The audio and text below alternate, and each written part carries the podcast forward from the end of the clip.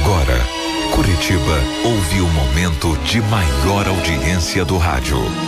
Caiobá FM apresenta Quando eu estou aqui, História da Minha Vida. eu vivo esse momento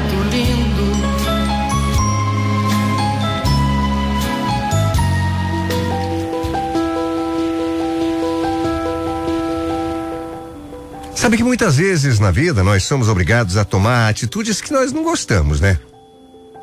Mas não importa o que a gente faça. Parece, parece que a gente nunca consegue se sentir 100% feliz. Não quando é obrigado a tomar uma decisão muito difícil, não. Eu acho que quase toda mulher sonha um dia em se casar, formar uma família, né? Comigo não foi diferente, claro que não.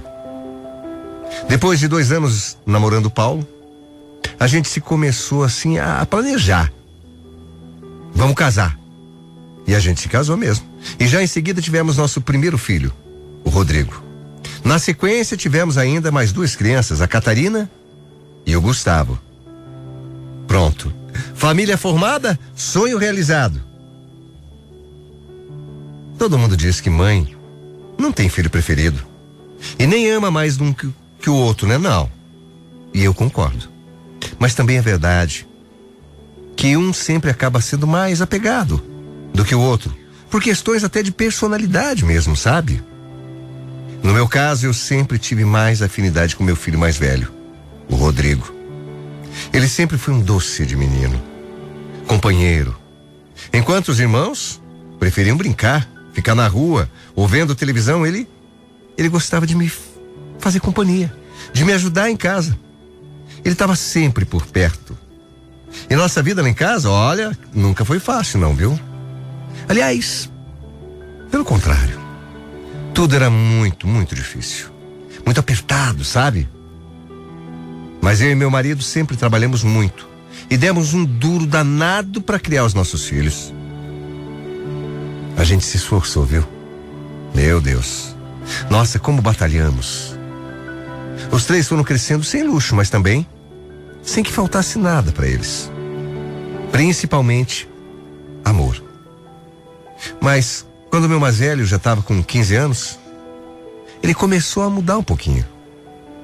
Ele que sempre tinha sido tão caseiro, começou a ficar assim, fazer bastante amizade, sabe? Ficava cada vez mais na rua. Eu não sei se eu que demorei para ver ou se me enganei.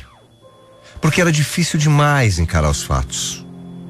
Mas uma hora ficou impossível de não perceber que o meu filho, o meu xodó, estava metido no meio das drogas. Quando eu descobri, eu conversei com o Rodrigo. Ele chorou, mostrou que estava arrependido e prometeu que ia parar. Mas a verdade é que dali para frente, olha, foi só ladeira abaixo. Aos poucos, a vida de toda a família virou um verdadeiro inferno. A dependência química é uma doença que faz com que todo mundo adoeça junto. Faz todo mundo sofrer. Mas ninguém sofria como eu sofria. Não. Eu perdi as contas de quantas vezes, de quantas noites eu passei em claro, esperando meu filho voltar para casa, com meu coração ali apertado, morrendo de medo. Ai, eu tentei de tudo, viu? Levei no psicólogo, levei no médico. E em um determinado momento eu fiz tudo, tudo. O mundo mudou. A minha vida mudou para tentar salvar o meu filho, para tentar mudar as coisas que estavam acontecendo.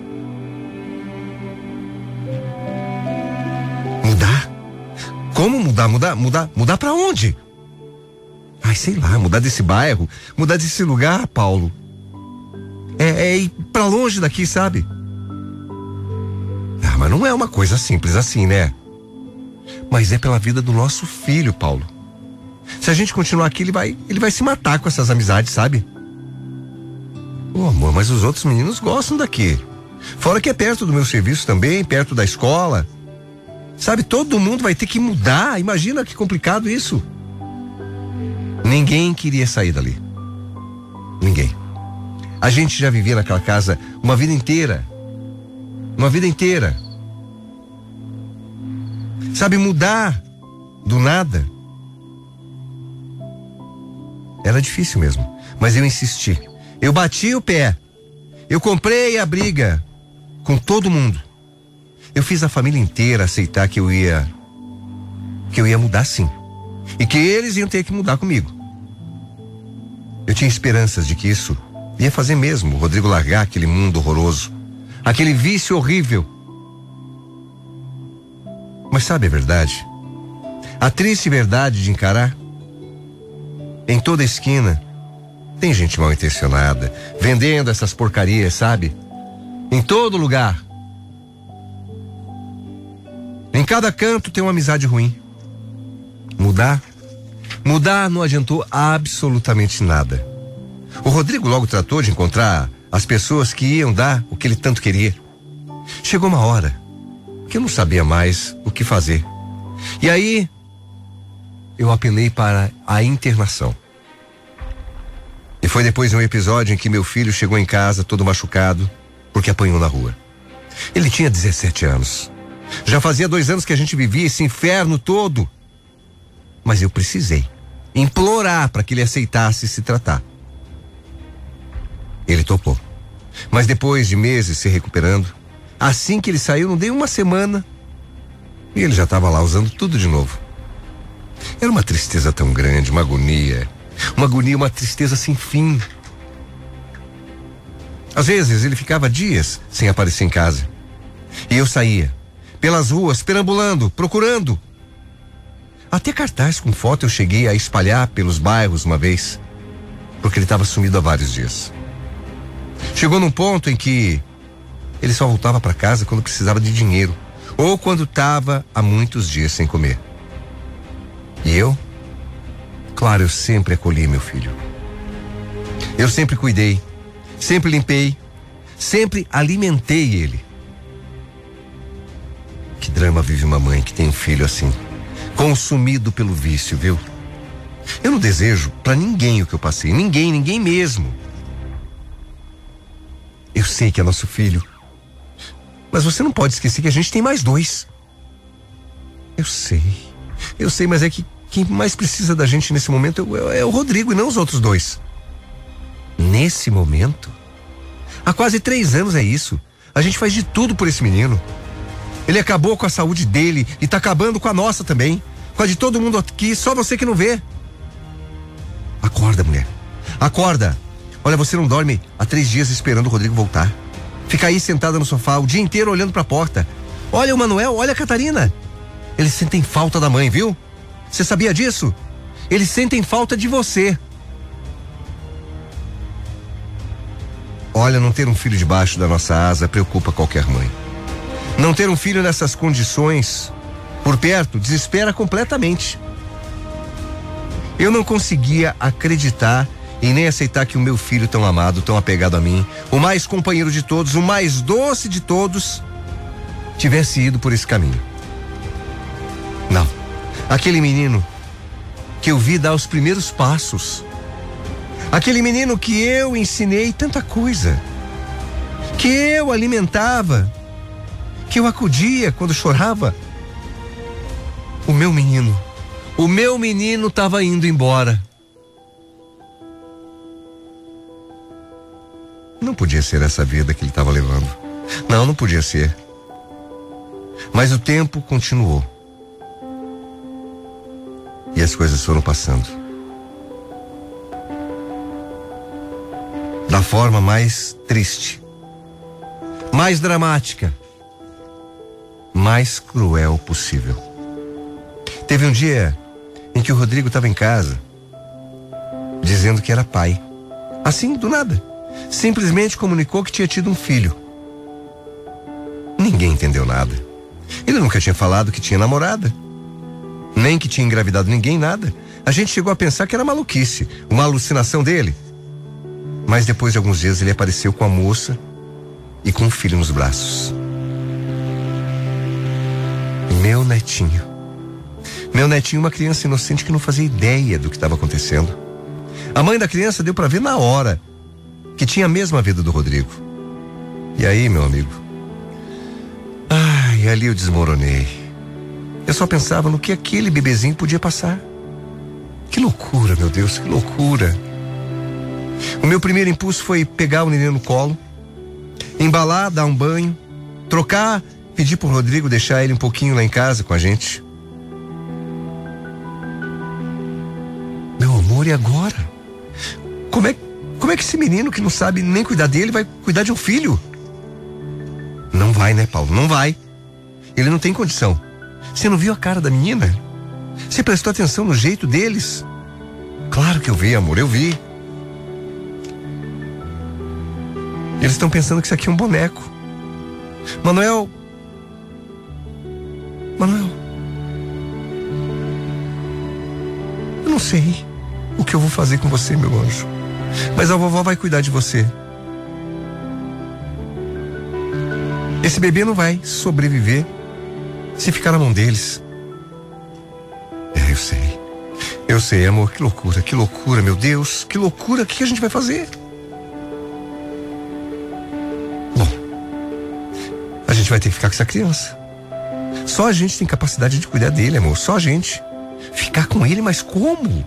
Como é que a gente vai criar? A gente vai adotar? No começo, a mãe do meu neto não concordou. Disse que era completamente capaz de ficar com o filho dela. E diante disso, não tinha muito o que fazer. Eu conversei com meu filho. E ele, mais uma vez, me prometeu que ia mudar. Mas o que todo mundo já sabia, né? Claro, era mentira. Ele era doente. Ele não estava disposto a tratar aquela doença, não. Essa era a verdade. Bom, bem pouco tempo depois, eu descobri que que as coisas ainda poderiam piorar. O meu filho teve uma das piores crises da vida dele.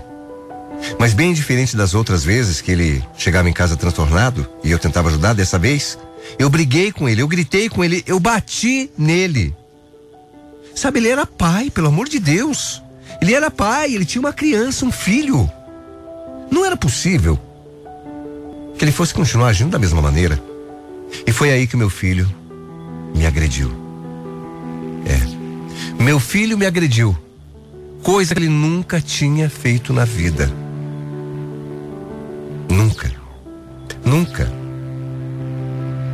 Mas naquele dia, ele deu um soco e uma cabeçada. O meu filho me bateu. Eu penso que ele ficou com remorso, arrependido, claro. Mas eu acho que, no fundo, no fundo, não. Ele me deixou lá, sangrando no chão. Abriu a minha carteira, pegou o pouco de dinheiro que eu tinha e saiu correndo pela rua. Esse foi o momento que eu acho que foi o mais marcante e doloroso da minha vida. E não foi só pela dor física, não. Essa nem se compara à dor emocional que eu senti. É uma dor, mas é uma dor tão grande, tão forte, tão intensa, naquele dia, naquele momento, depois daquele episódio, eu decidi jogar a toalha. É. É, eu desisti. Era o fim da linha para mim. Eu tinha tentado de tudo. Talvez, talvez eu tenha falhado. Mas era hora de recuar. Eu tinha meus outros filhos, que eu deixei de cuidar, que eu deixei de olhar, que eu deixei de dar atenção.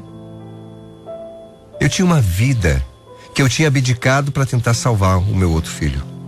Eu tinha um casamento que estava no fundo do poço. Eu simplesmente não aguentava mais. Me desculpa. Me desculpem, mas eu não aguentava mais. E ali eu decidi que eu não ia mais atrás. Que eu não ia mais procurar pela rua. Que eu não ia mais absolutamente nada. E foi a decisão mais difícil que eu tomei na minha vida inteira mas eu precisava. Você entende o que eu estou falando? Eu precisava. E meu filho? Ele nunca mais voltou para casa. Eu ouvi muitas histórias sobre ele. Histórias. Histórias tristes, felizes. Outras que chegaram a me ligar algumas vezes para dizer que era de um grupo de apoio, que ele estava vivendo como morador de rua, numa região bem conhecida, que estava cheio de usuários de drogas. Doeu. Doeu ouvir. Mas eu não amoleci, não. Eu fiquei firme na minha decisão de não voltar mais atrás. Eu desliguei aquele telefonema, chorei por horas sem parar. Mas eu não fui atrás dele. A verdade é que hoje, hoje eu não me perdoo. Eu escolhi um caminho, mas eu não me perdoo por essa escolha. Às vezes, sabe, eu fico pensando que a culpa é minha. Que eu não dei atenção que ele precisava. Que eu não criei ele direito, sei lá, que eu errei com ele. Mas os meus próprios filhos dizem que eu sempre fiz mais por ele do que por eles. Como que eu queria que o tempo voltasse? Ou, quem sabe, só a minha presença pudesse resolver qualquer problema nesse mundo com os filhos. Quando apenas um beijo que eu dava nele sarava qualquer machucado. Como eu queria poder pegar meu filho no colo e poder curar todas as dores e proteger ele de todos os males. Como eu queria que fosse tudo tão diferente, meu Deus. Até hoje, sabe? Quando meu telefone toca, eu já começo a tremer. Achando que vão me dar a pior notícia desse mundo. E eu sei que um dia isso vai acontecer. O dia que vão me ligar, dizer que meu filho Rodrigo morreu. Tem dias que a saudade rasga meu peito. Rasga. Foram dez anos vivendo esse pesadelo. Esse sofrimento sem fim. E hoje eu sei. Eu sei que eu fui até onde eu consegui. Eu tentei com todas as forças desse mundo. Mas não deu. Eu juro para você que está ouvindo aí que eu fui até onde eu consegui. Você acredita em mim? Hoje eu me dedico a cuidar dos meus outros filhos, que apesar de já serem grandes, eu cuido como se fossem crianças. Eu também estou criando meu neto. É, eu consegui a guarda dele na justiça. Não, não foi fácil. E para sempre eu sei que vou carregar essa culpa aqui no meu coração. Eu só espero que meu filho um dia fique em paz, fique bem. E saiba, saiba, meu filho, que se um dia você quiser voltar, a mãe vai estar tá aqui, de braços abertos, esperando você. Porque eu creio em Deus, que uma hora, Rodrigo, você vai voltar, voltar a ser aquele Rodrigo que você sempre foi. Amigo, parceiro, companheiro da mãe. O amor da minha vida é só uma fase. Uma fase que vai passar. Not sure if you know this, but when we first met, I got so nervous I couldn't speak. In that very moment, found the one, and my life had found its missing piece.